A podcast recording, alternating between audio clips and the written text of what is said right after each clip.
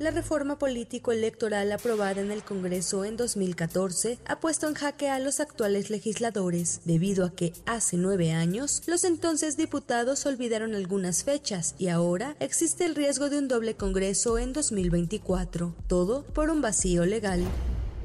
La reforma constitucional de la que hablamos modificó varias fechas del calendario político en nuestro país, entre ellas la toma de protesta del presidente de la República, ya que a partir del 2024 será el primero de octubre y no el primero de diciembre como ocurrió con López Obrador. Además, recorrió la jornada electoral de julio a junio y dispuso que el nuevo Congreso en 2024 deberá instalarse el primero de agosto y no el primero de septiembre como hasta hace varios años. El problema, se olvidaron que los actuales diputados y senadores rindieron protesta para un periodo constitucional de tres años y seis años respectivamente, por lo que sus funciones concluirán el 31 de agosto, de tal forma que de no legislarse, se corre el riesgo de contar con un doble Congreso, lo que de acuerdo al abogado constitucionalista Francisco Burgoa podría generar una crisis constitucional. Solamente el hecho de imaginarnos pasaría?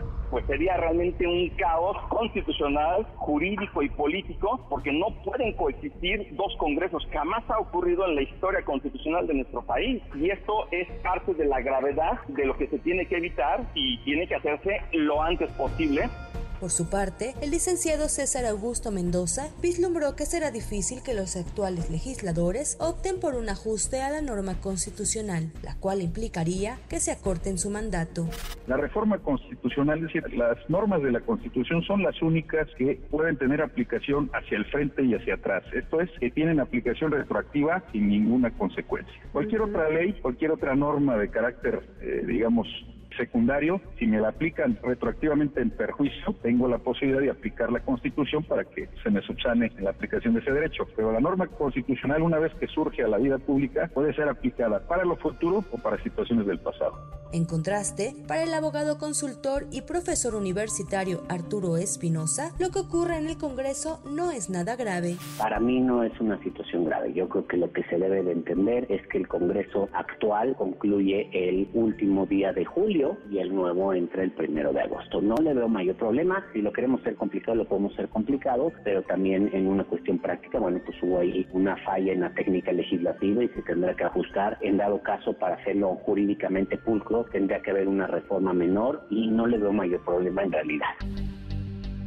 Lo que sí es que legisladores comienzan a preparar y presentar iniciativas para subsanar el vacío legal que surgió hace nueve años. Tal es el caso del presidente de la Junta de Coordinación Política del Senado, Eduardo Ramírez, quien ya trabaja en una iniciativa y propuso pagar los sueldos y compensaciones de los legisladores que se irían un mes antes. Esto para garantizar sus derechos. Sin embargo, no todos los senadores están de acuerdo en retirarse un mes antes. Es la voz del perredista Miguel Ángel Mancera. O hay un acuerdo político total, acuerdo político, y se hacen las modificaciones legislativas que se tienen que hacer, o simple y sencillamente los legisladores de este periodo tenemos que culminar con el periodo para el cual fuimos electos. No hay otra, no hay otra. Allí están los derechos adquiridos, así que eh, no habría otra, otra vía. Para la primera emisión de MBS Noticias, Diana Alcaraz.